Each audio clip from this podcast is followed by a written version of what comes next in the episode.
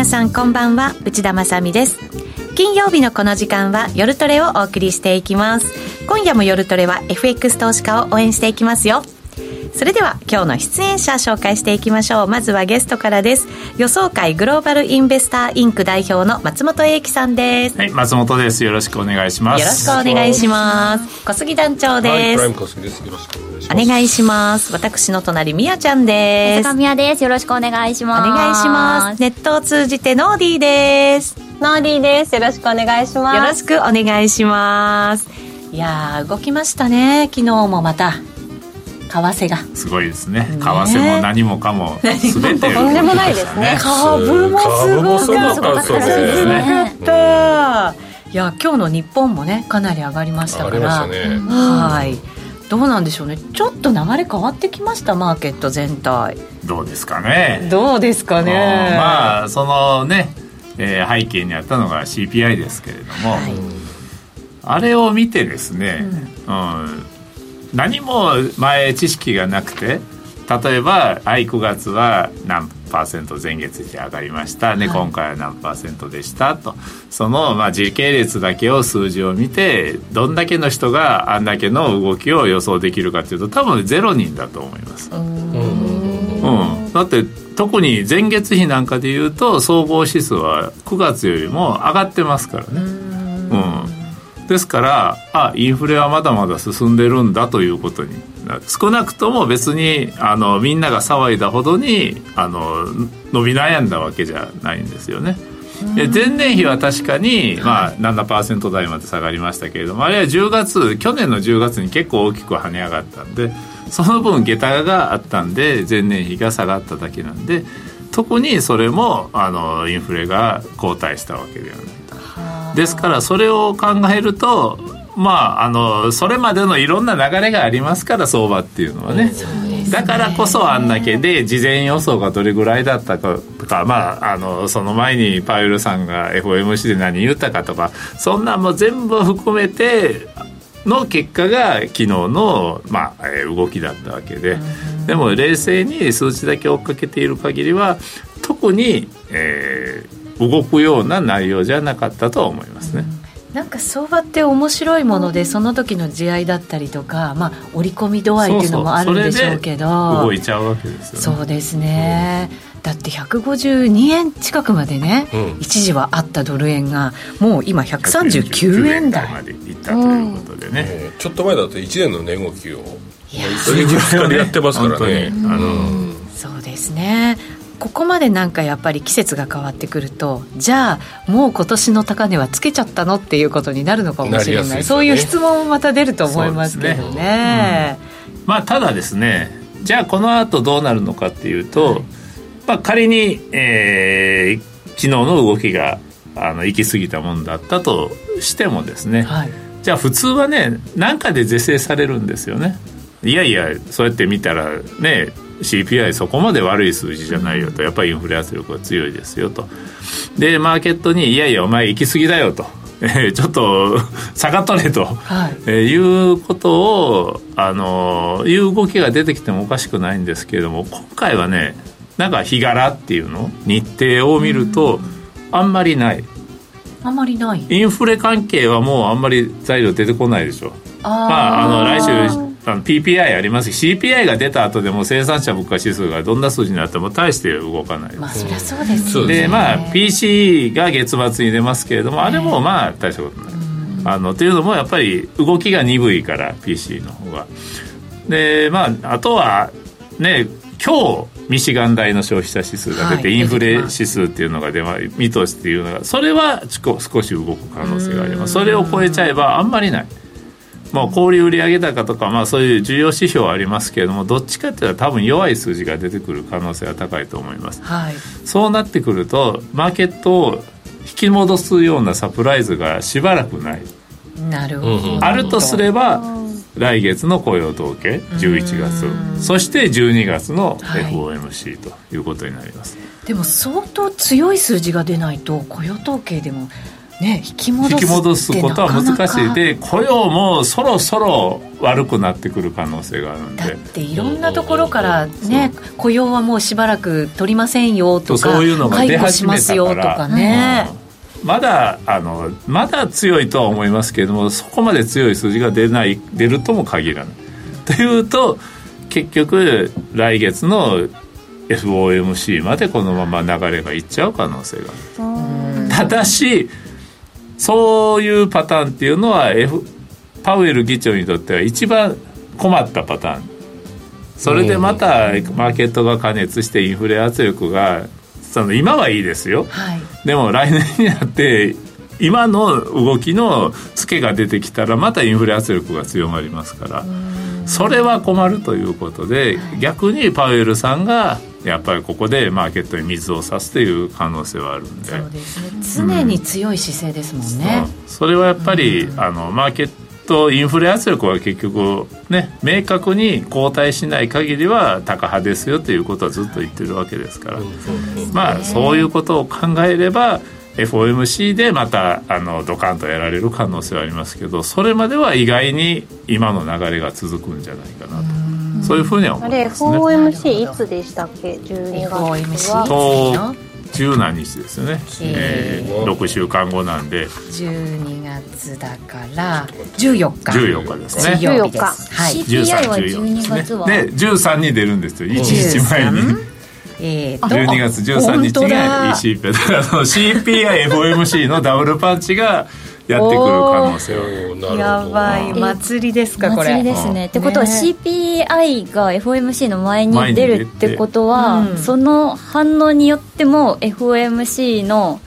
織り込み度とかもいろいろ変わってくるってことですよね、ま、上下10円ぐらい動いちゃうやばいやばい。10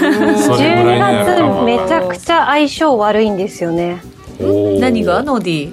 12月のトレードあの相性悪い？はい。でまあ10年分ぐらい多分遡っても良かった月ほとんどないんです、はあ、年末ってなんか独特の動きする感じが、私も12月苦手なんです。ねなんか気持ちの良くない動きになりま あ勝ててないからってことですよね。きっと私が気持ちが良くないのは、ね、私なんか年末まで結構ガツガツやってるイメージがありますね。さすがグリーディーだね。実家に帰って そう。布団の中でまでなんかトレードした記憶ありましたけどねね。年末。はい。さあ今年の年末に向けてどんなふうに動いてるのか今日は松本さんにたっぷりヒントを頂い。ていこうかと思います、はいえー、この番組 YouTube ライブでも同時配信しています。チャットもありますので皆さんのご意見ご感想そしてトレード結果などもお寄せください。お待ちしています。それでは今夜も夜トレ進めていきましょう。この番組は真面目に FX FX プライム by GMO の提供でお送りします。お聞きの放送はラジオ日経です。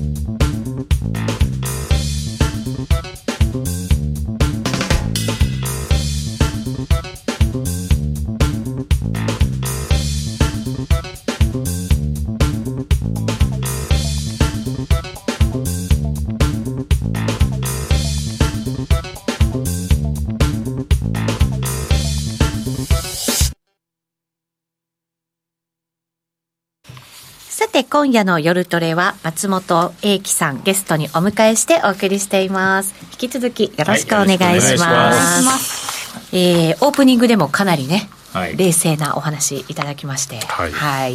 えー、ここからもいろんな動きまずは振り返っていこうかなと思います、えー、インフレ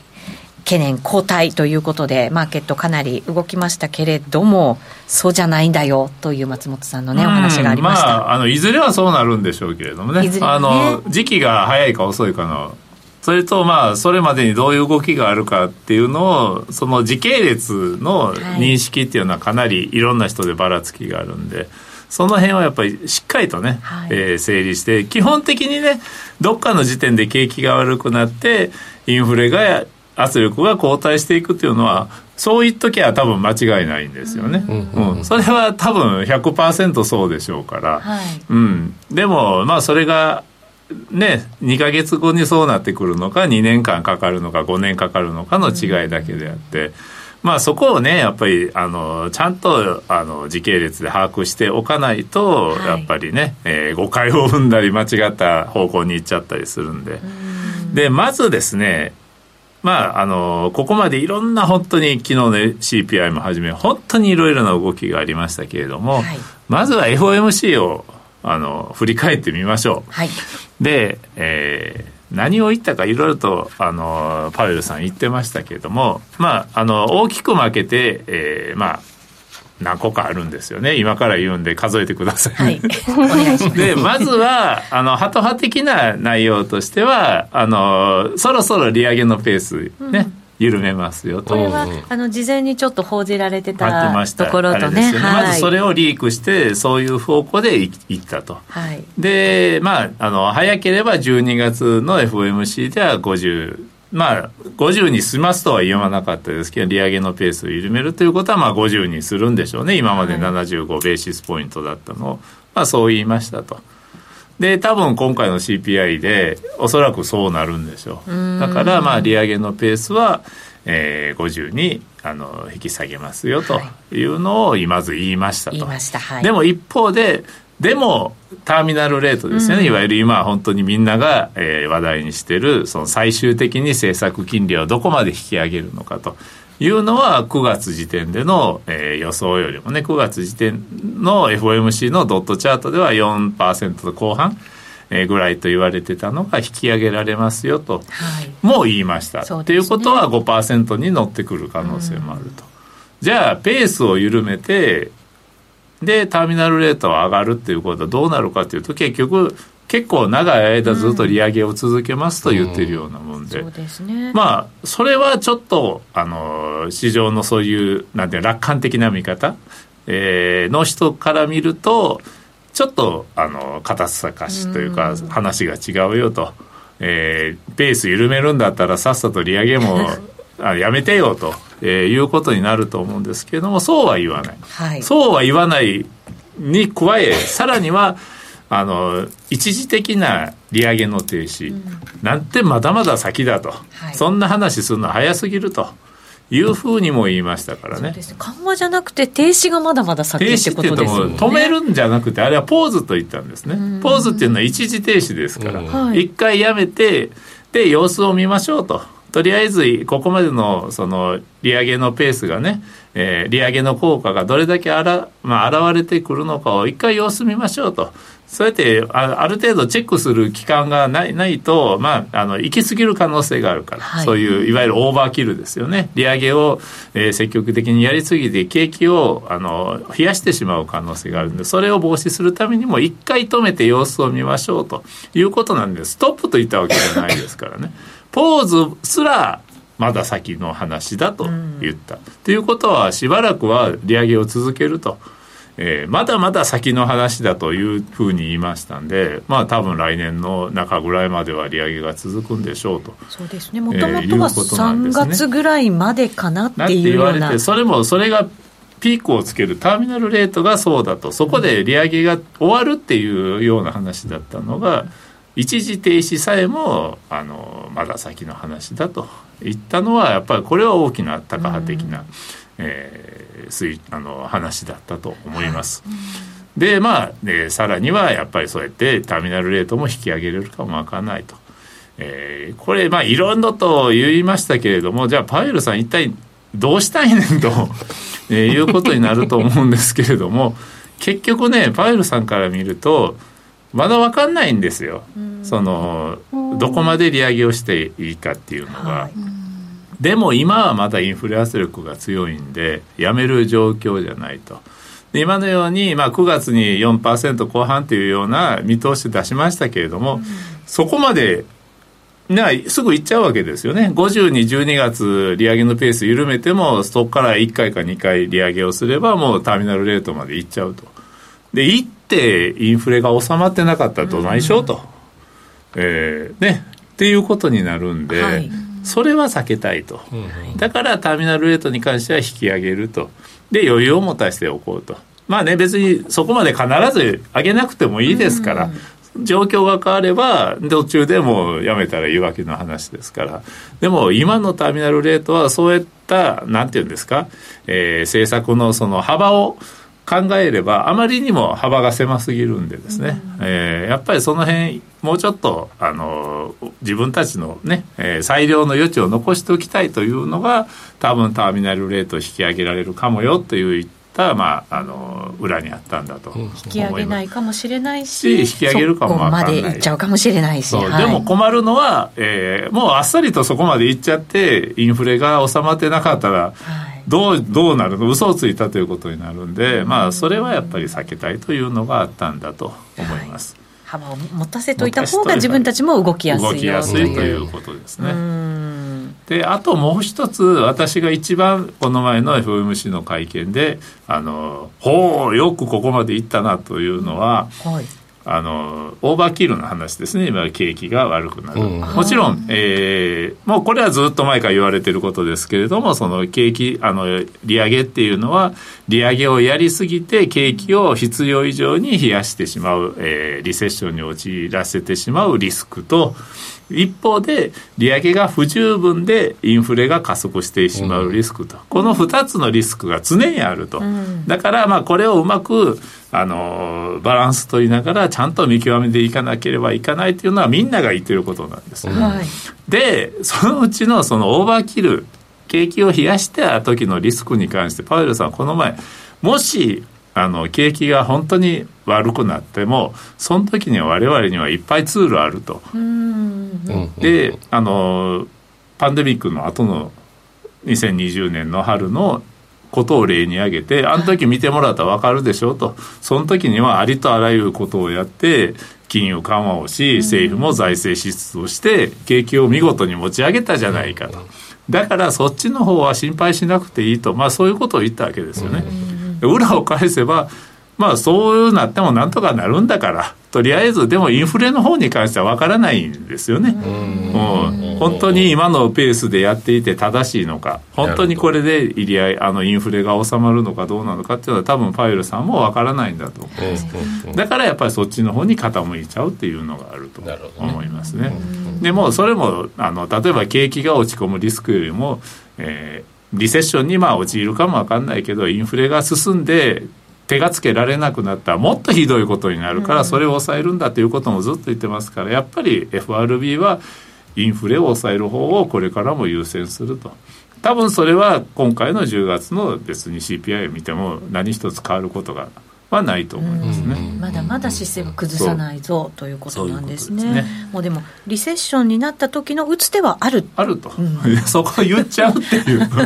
まあ経験してますね。そう。そっちの方はね経験があるんですよ、インフレはないから。経験がない。あの人も40年ぶりのことなんでやっぱりあの人もねまだその頃時にはいい兄ちゃんだったんですよね。ペイペイでまだまだね、そんなこと考えることもなくね、やってた時ですから、うん、ですからやっぱり経験があることに対しては、まあ、あのある程度自信を持っていくんで、じゃあそっちの方にやっぱり傾こうっていうのは人間としてはやっぱりあ自然な流れなんかなとも思いますけれどもね。景気がまあ、落ち込むというリスク、まあ、そこは手がちゃんと出せる、手が打つ手がある。だけれども、インフレが長引けば長引くほど、今度は打つ手がなくなって、そっちに対するものがわからないという、うん、そうですね。その姿勢は多分変わらないと思います。うん、だからこそ、できるうちに対峙ちゃんとしておこうという。フリーハンドが欲しいですよね。そういうことですね。でもまあインフレって本当にこんなにしつこいものなんだなっていうのを改めて、ね、 sticky ですもんね sticky 一度ね、ね、強まり出すと手がつけられないというのは、はい教科書っていうかね読み物の世界では知っててよく話にも聞いてましたけれども、はい、本当かよっていうのはまああの経験してますね。あのもう一個経験してないのはハイパーインフレ、はい、そこまではならないとは思いますけどもそんなことも分かんないですからね、えー、そういった意味ではまだまだやっぱり、えー、パウエルさんも警戒の手はあの緩めないでしょうし、はい、そうなるとやっぱり FRB の高橋線もまあ変わらないと見ておいた方がいいんじゃないかなと思いますね。本当そうですね。なんとなく理事、うん、まあその関係者の中でもいろんな声がね、ちょっとみやちゃん最近ね出始めてる中で、はい。だからこそパウエルさんが強い言葉でちゃんと引き締めていくっていうかそう、ね,、いうね空気感もっていう感じなのかもしれないですよね。そうですね。やっぱり見ててパウエルさん、あちゃんと長の仕事してるって思いました。長の仕事。確かにそうかもしれないですね。そして発表されたのが、今度はあの雇用統計も発表されて。あその次にね、ね、あれもまあまあ強い数字ですよね、はい、でも雇用統計よりもその、えー、前の日に発表されたジョルツっていった、あの労働力移動調査、はい、あれの数字の方がサプライズでしたね、せっかく、えー、あれは9月分が発表されたんですけれども、えー、8月にね結構雇用が求人が減ってですね、あいよいよ雇用もあの弱まってきたかなと思ってたら9月分の数字見たらまた求人が大幅に増えてて、なんだまだまだじゃないかと、はい、でパウエルさんもあの求人数の増加っていうのはすごく気にしてるんでいろんな会見聞いててもあの雇用統計もそうだけれども雇用が強いということを説明するのに、やっぱりジョルツにおけるその雇用求人数が、えー、強いと、えー、まああのそういうことをまあ盛んに例に挙げていってますから、はい、やっぱあれがあの増えたっていうのは大きいと思います。求人がやっぱり減らないと賃金が収まらない、収まらないっていうことになるんですね、ね、やっぱり。そこが収まらないとそのインフレ期待もまた収まらない、収まらないということなんですよね。ですね。どどの分野の求人が増えてるんですか？サービスサービスがサービスは増えているんですね、ね、人が動き始めてるからそういうこともあるんだと思います。さっきの話にあったと思うんですけどそのテック産業はレイオフとか、まあ、増えて今からね。これからになるんだと思いますその辺のね。まあメタ一社がねメタプラフェイスブックがあの、うん、レイオフするって言ってツイッターどうなるか分かんないですけれども、はい、まあねそういうのもあってこれからやっぱり徐々に徐々にそういう影響は出てくるでしょうけれどもやっぱり雇用っていうのは、えー、景気に対して一番の地高指標ですから、最後の最後で雇用にいろんな影響が現れてきますから、えー、まあえー、ね、いつか、まあ、そろそろ現れてくるのかそれとももうちょっとかかるのかと、うん、で、まあ、求人数っていうのは、まあえー、それの先行指標にもなるもの。先行指標の割に発表が遅いんでですね使いづらいんですけれども、はい、ですからまあやっぱり求人数と、まあえー雇用統計の数字ですよね、賃金の時間当たり賃金この辺もやっぱり、えー、もうちょっと、えー、強いかなというような気はしますけれども。でもこの辺はやっぱりいずれえー、下がってくるとは思いますけれどもね。建設業がトップって書いていただいてますよ。オクポンさん。建設がトップなんですか？アメリカってそんな建設ラッシュなんですか？いや今は一番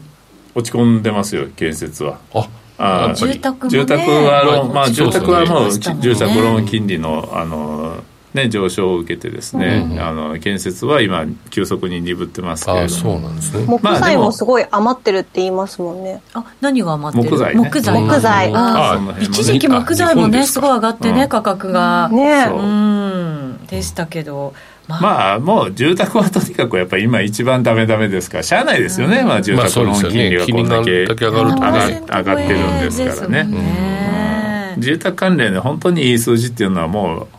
ここ半年以上見たことないっていうぐらい、うん、悪いですからね。ただそれでもまだ住宅も価格がそんなに下がってないんで、うん、住宅価格まで下がる始めるともういよいよ住宅バブル崩壊になるんでそこまではいってない。ギリギリのとこでえー、まあ食い止められているっていう感じですね。パウエルさんもその前がね加熱しすぎてたんだっていう話をね、ね、してましたけど、ね、まあ全部がそういうことなんですよね。ばらまきすぎで買いすぎだよね。そうそうそうね。自分たちじゃんねみたいな。まだまだ富裕層はねそれでも家買うっていうだから価格が下がらないわけです。もんね。そういうことなんです。よね。ただなんか一般の家計はそろそろやっぱりいろんな影響が。出始めてるってねいう話もありますけどね。ただまあ個人消費はまだまだ強いみたいですからねまだお金があると。やっぱり給付金もらったお金がまだ残っているというふうに言われていますから、まあもちろんねあのーそのね、使っちゃった人は使っちゃったかもわかんないですけどみんなそこまでバカじゃないんでアメリカ人もまだまだ家計には余裕がある。それは何かというと例えばあのクレジットカードの延滞率が低いとか、そういうところに現れているんですね。クレジットカードの延滞率が低いし、まあ、あの貯金もそれなりに持ってるとかですね。そういうものもあって個人はまだまだ健全だというふうな見方があの今あのアナリストの中では一般的ですね。ですから今年のクリスマス商戦はそんなに悪くないかもわかんない。そうですか。うん、なるほど。それもパフェルさんにとっては多分頭の痛い問題なんですよね。できれば悪くなってほしいんですよね。そうですよね。そういうことなんです。できれば早く悪くなっていただければ。そう。皆さんが協力してインフレの抑制に そう。お助けてくださいと言って言いたいところですけれどもなかなかそれがうまくいかない雇用も強いし個人消費も強いということになればですね。うん、だから年末商戦が、まあ、あのまた盛り上がるようになればそれも含めて、まあ、あの12月の FOMC まで、結構株高が続く可能性はあると。そうですね、そうするとじゃああの物価ももちろん見ていかなきゃいけないですけどここからやっぱりそういうね、小売売上高だったりとか、まあ、もちろん雇用のところも、まあ、どんどん見ていかないと。そうなんですね。でまあ私はもうインフレに関してはこれ以上その大騒ぎするようなサプライズが市場に市場がサプライズとして受け止めることはどんどんどんどんなくなっていくと思います。まあもちろんねここからあの私の見立てが間違っててまた8%とか9%とか10%になってきた話は別ですけれども、はい、まあそこまではならないだろう。ただ多分7%とかそういうぐらいのところで高止まりは続しばらく続くと思いますけれども、やっぱりその辺インフレしつこいですから、ただまあ、えー、そういう状況ではあんまりマーケットも材料視しないようになる可能性がある。ただもうねあの政策金利がいわゆる景気抑制的な水準にまでやってきましたからもう、ここから先は金利を引き上げる引き上げれば引き上げるほど景気は悪くなるわけですよね。これはもう間違いないですから。そう、ね,、なった時にやっぱり雇用も悪くなり、い。ずれ個人消費も落ちてくるでしょうし、えー、そうなってくればここから先やっぱり景気が悪くなるとリセッションだというのがマーケットのメインのテーマになる可能性があると思いますね。そうですねそうなってくるとですね、はい、ついでに言うと株にはやっぱそれは悪いんですよね。やっぱり景気が悪くなるっていうの。特に企業業績までがそれにつれて悪化するようになると結構為替の影響だけでも為替はね。ね、あの企業そうそうそう企業には影響してましたもんね、うん、ね。ドル高がね、うん、だからこれで景気がまた悪化してきてそれもなんかまたそう。で株にはもちろん悪くなるんですけれどもじゃあドルはどうなのかというと、はい、逆にドルにも悪いかもわかんないですから今まではねインフレっていう方に注目が集まっていたんで、えー、インフレと、まあ、FRB の利上げっていうのに注目が集まっていたんでドル高進んでましたけれども、うん、逆にアメリカの景気が悪くなるぞという方向に注目が移るようになってくれば、はい、ドルは株と一緒に下がることも考えられますからね。ですからちょっと為替はそういった意味ではえー、一方向になんかすんなりと浮くような展開は難しい。難しいかなと。結構あっちこっちにあのいろんなあのデータに振り回されながら不安定にな展開続くかなというふうには思いますね。ですね。今日だけだって結構不安定ですよ。そうですね。ね足元。今139円52銭53銭あたりで取引ですから。高いのが142円台半ばがあって安いのが138円台の後半がありました。3円以上動いてるわけですね円割ったんですねえっとね138円台に入った、うん、139円台が終わって。39円終わったうん77銭ぐらいまで手元の端末だとあるのでね、振り幅が広い。大きい本当に広いね。まあこれはやっぱりもう1円がすごいちっちゃく見えますよね。確かに。なんだかんだ言ってやっぱり流動性が落ちてきてるんですよね。うん。そそういうところはやっぱりこれぞ金融引き締め QT、はい、量的引き締めの効果ですよやっぱり、やっぱりマーケットには資金がなくなってきているんですよ。でなくなった中でみんなが同じように今までと同じようにトレードするんで、はい、やっぱりそういうクッションとなるような資金がいつの間にか抜けていってるんですよね。だからもう商品にしろ株にしろねだってあの CPI だけでダウが1200ドルとか上がるっていうのはやっぱりちょっと異常ですよね。スカスカなんですね。スカスカなんですよだからこんな動きしちゃうんですね、うん、やっぱドル円も6円なんか昨日落ちてたじゃないですか、やっぱり為替市場株式市場といえどもスカスカなんですね。スカスカ、うんそうなんですね。なんか年末に向けてじゃあまだまだ動くなんてことがねまだまだ動くと、ね、少なくともスカスカな状況でまだまだ動くと思います。やっぱり債券市場なんかもっと動いてますからねやっぱりね。債券なんて、ね、動かないもんなんですよね。まあ今日はねお休みですからそんなに動かないでしょうけど債券なん債券なんで本当に動かないものの冷静な相場でちゃんとデータを冷静に判断していくべき方向性を示してくれるもんなんですけどその債券市場があっちにふらふらこっちにふらふら動いてるぐらいですから。まあもちろん債券市場は一番あの量的縮小の影響を受けてますからね。だって FRB がもう買ってくれないで、どんどんどんどんねバランスシート縮小してるんですか。らあれは何かというと債券市場からお金がまずなくなっていっているということですからね、だから債券市場もスカスカになっていって値動きが激しくなっているという状況なんですよね。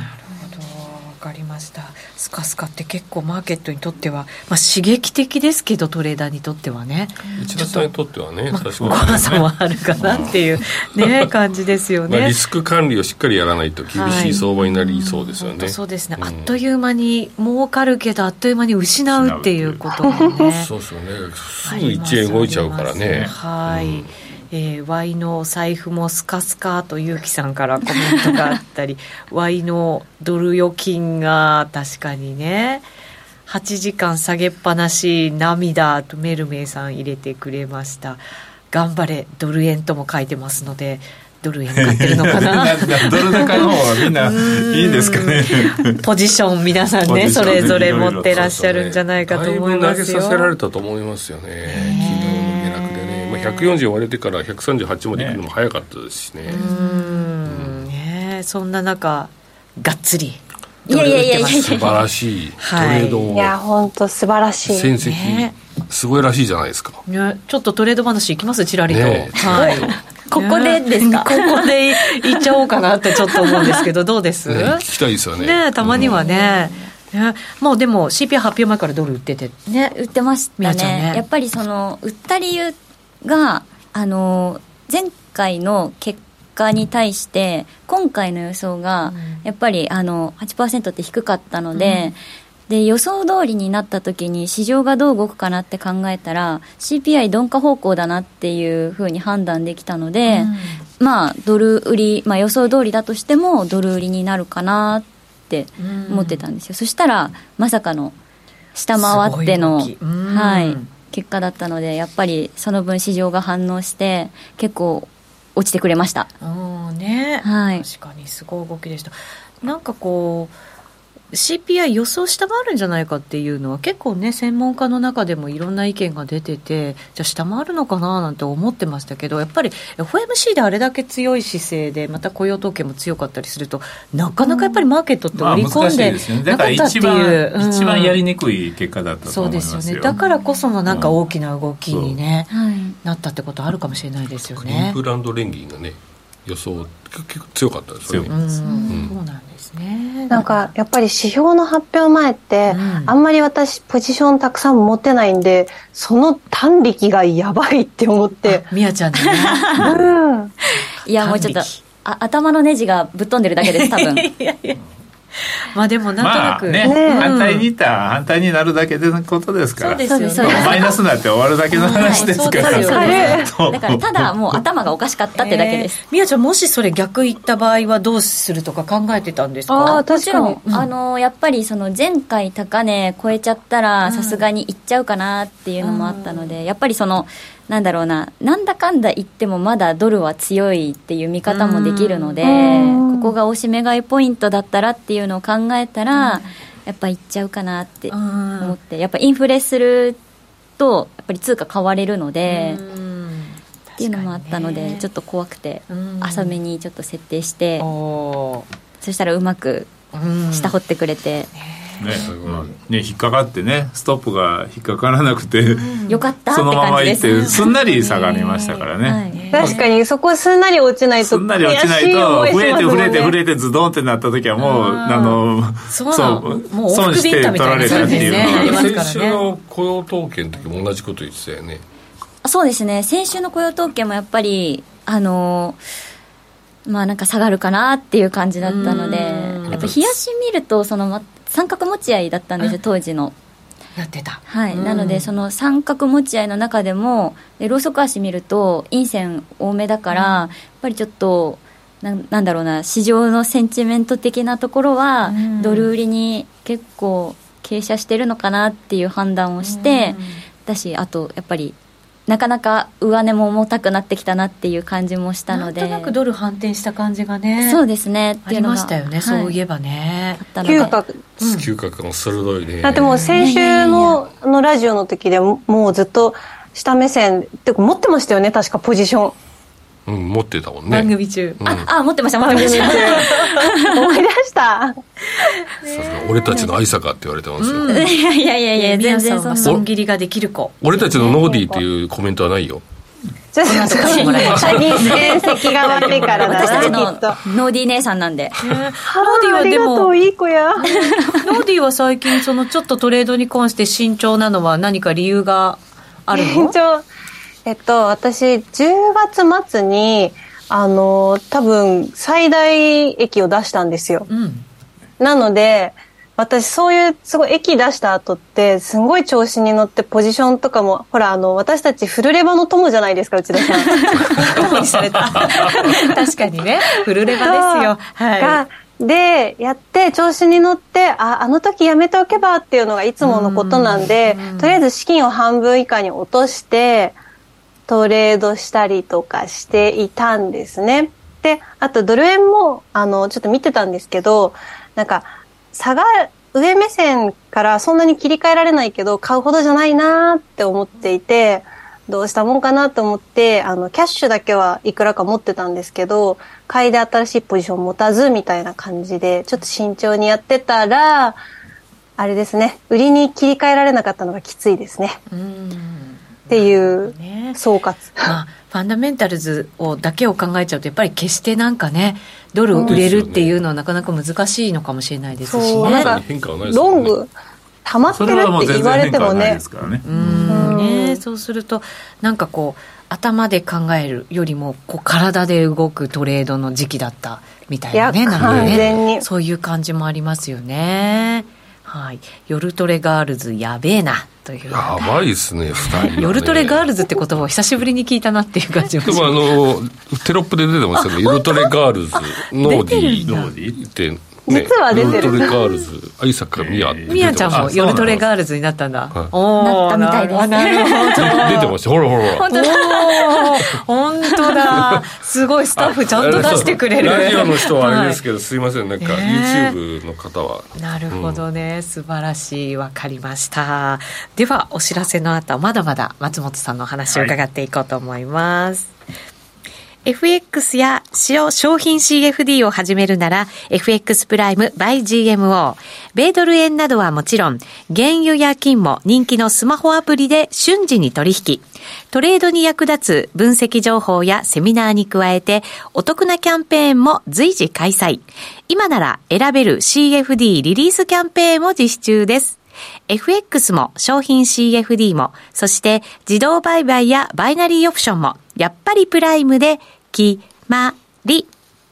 株式会社 FX プライムバイ GMO は関東財務局長金賞第259号の金融商品取引業者及び商品先物取引業者です。当社で取り扱う各金融商品は価格の変動等により損害を被るリスクがあり、投資元本は保証されません。商品ごとに手数料等及びリスクは異なりますので、当該商品等の契約締結前交付書面などを熟読、ご理解いただいた上で、ご自身の判断と責任において、自己の計算により取引を行ってください。お聞きの放送は、ラジオ日経です。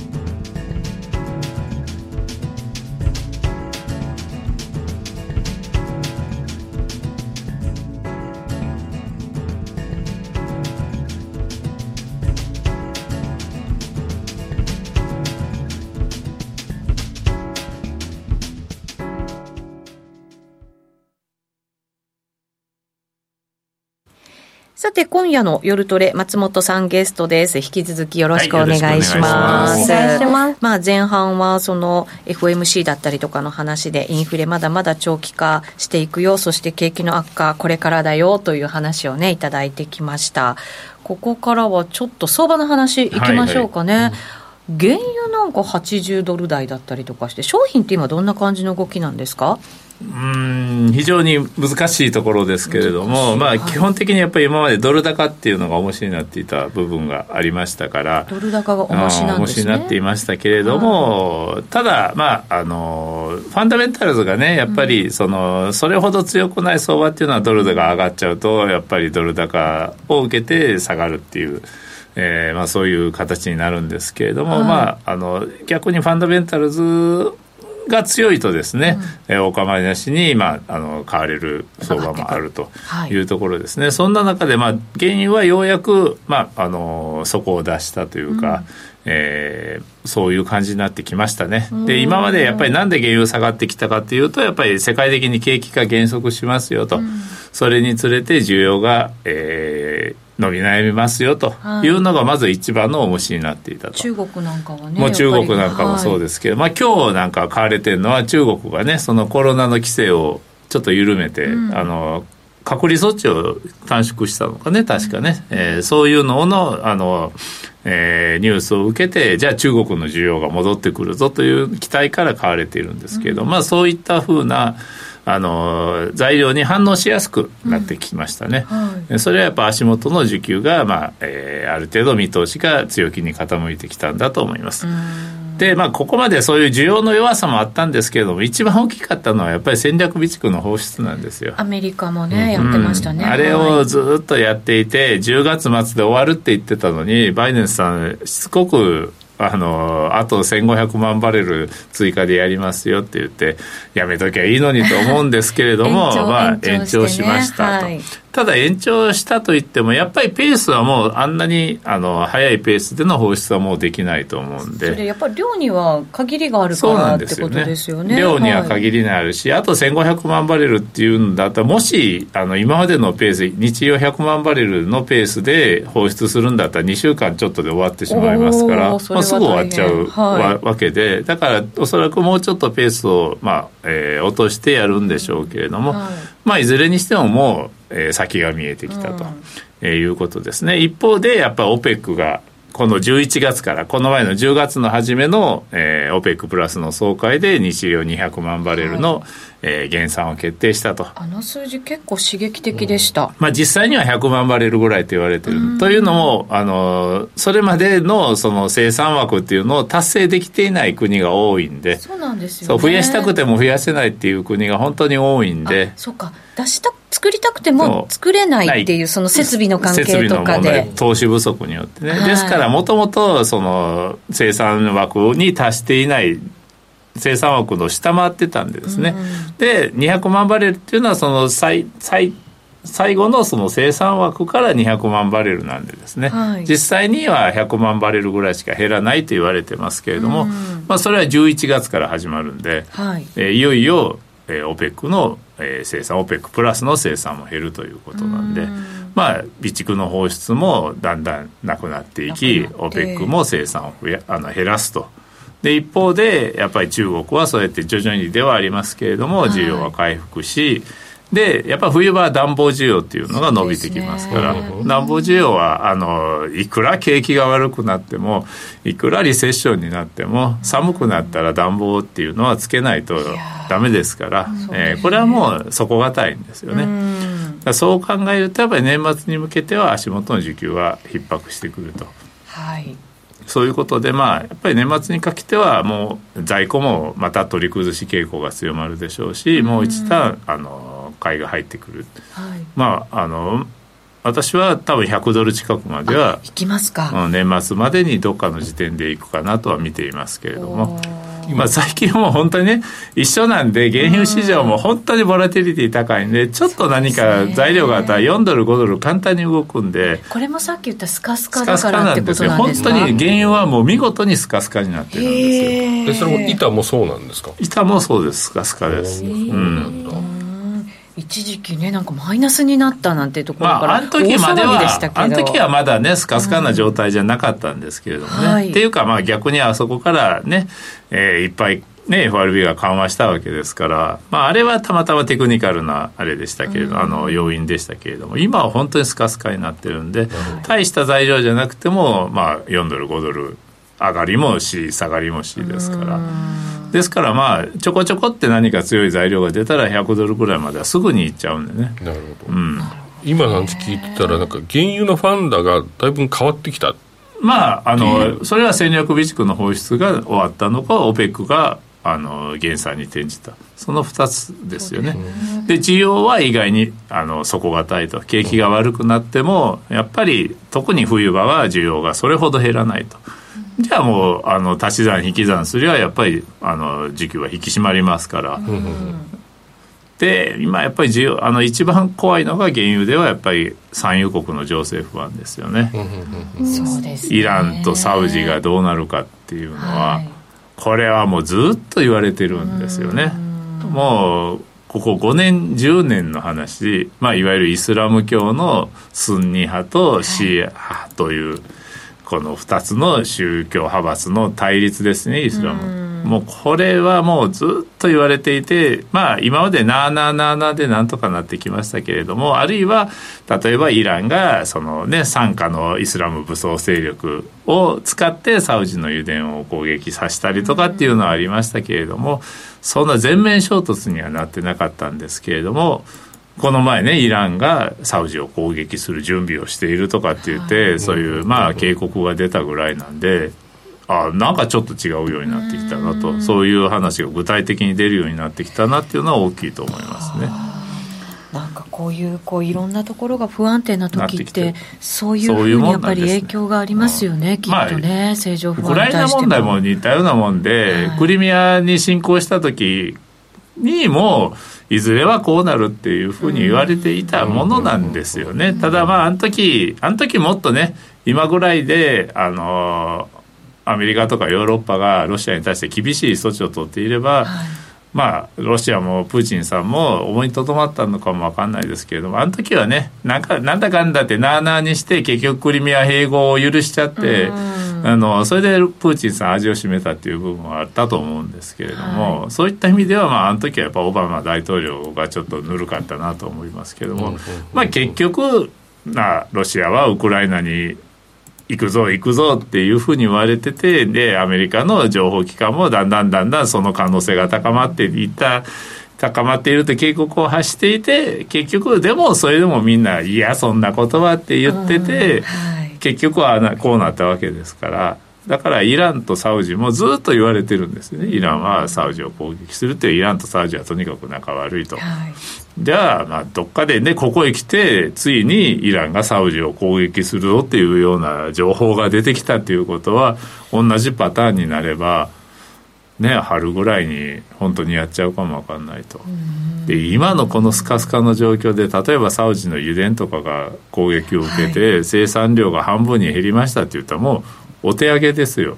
いや、そうですよね。うん、もうアメリカそういう時のために戦略備蓄があるのに もう使っちゃったんでもうあんまり出せない。他のね産油国はもう生産余力ないという状況なんでもうどこもあの生産賄うことはできないんでかなり厳しいことになると思います。これそうなった場合ですよ。今の本当最悪のシナリオだとするならば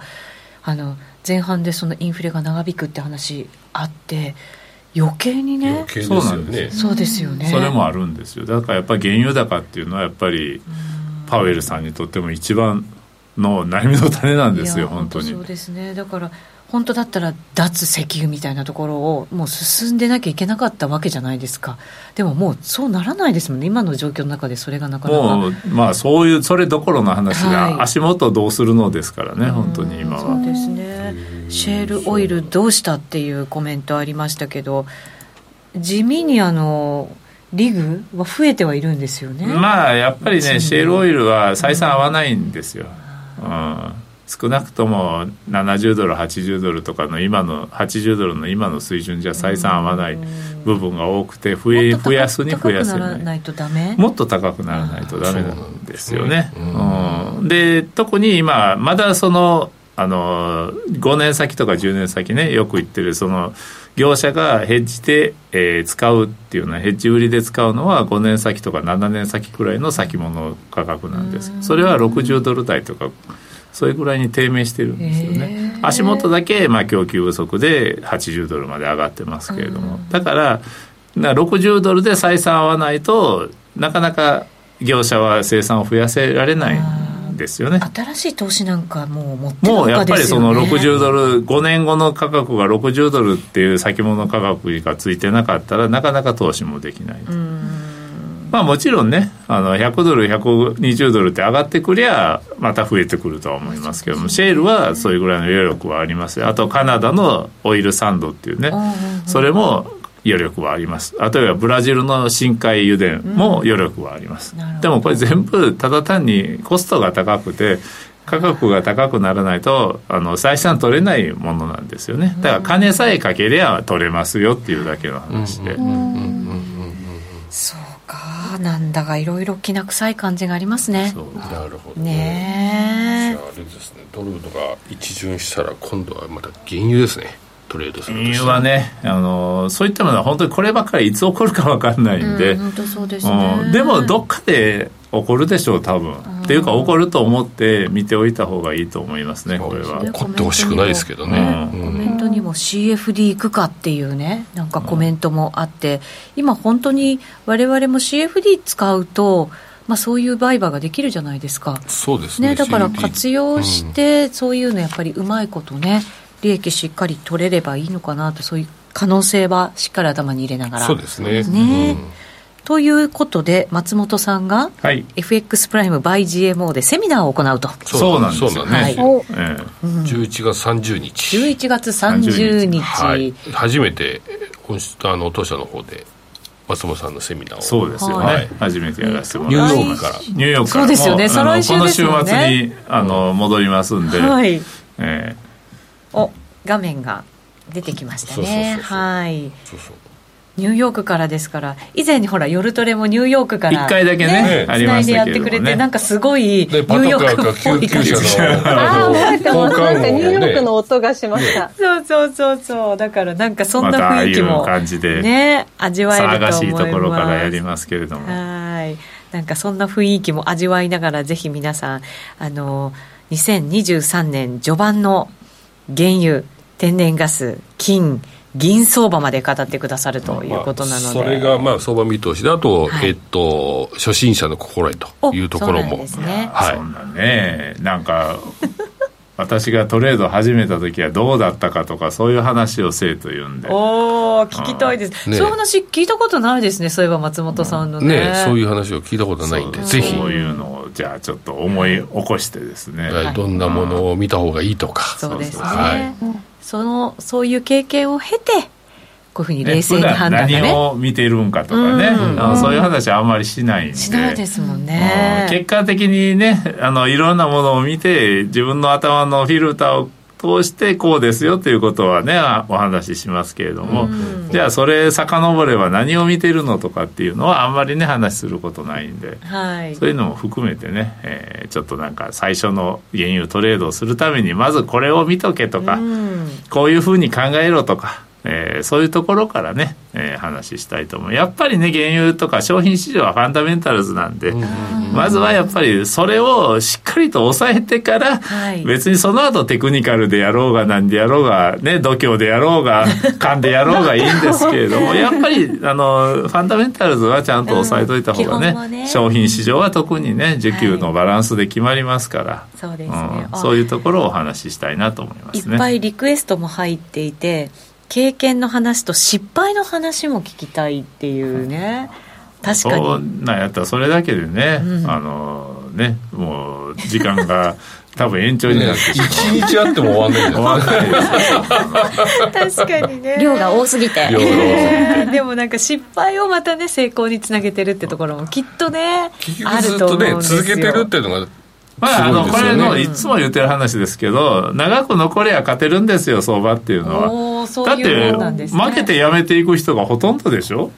周り見ても。続けていくってそうですよね。だからその分は絶対に続けている人が恩恵を受けてるんですよ、はい、絶対に。だから負けてやめちゃダメ。そうですね、うん、でも普通の人大体負けて特になんか大きくね昨日のね CPI ではね みやちゃんはあのうまいこと言ったけど、あれ反対に動いてて「いやもうダメだ相場なんてやめだ」ってなってやめちゃったらそれで終わってたわけですよね、うそうしたらそういうふうにして負けてやめた人の分を長くあのずっとしつこくやってる人がよしよしよしよししてこうやって回収するわけですから、続けていくコツっていうのもねね、うん、あると思います。そうですね。これだけ今答えてもらっちゃおうかなチャコティさんから松本さんゴミ箱を蹴っ飛ばしたことは何回ありますかって 相場でね。ね。だけがそれ？残念ながら一回もないです。えー、なんでですか？冷静にやってるんですか？ヘラヘラしてるんですよただ単に。負けても勝っても？ああ負けたわぐらいで。性格？性格ですねこれは。おお、うん、あの怒るっていう怒るっていうことほとんどしない。うん、え最初から？若いから？そうです。若い時からそうですまず怒らない。怒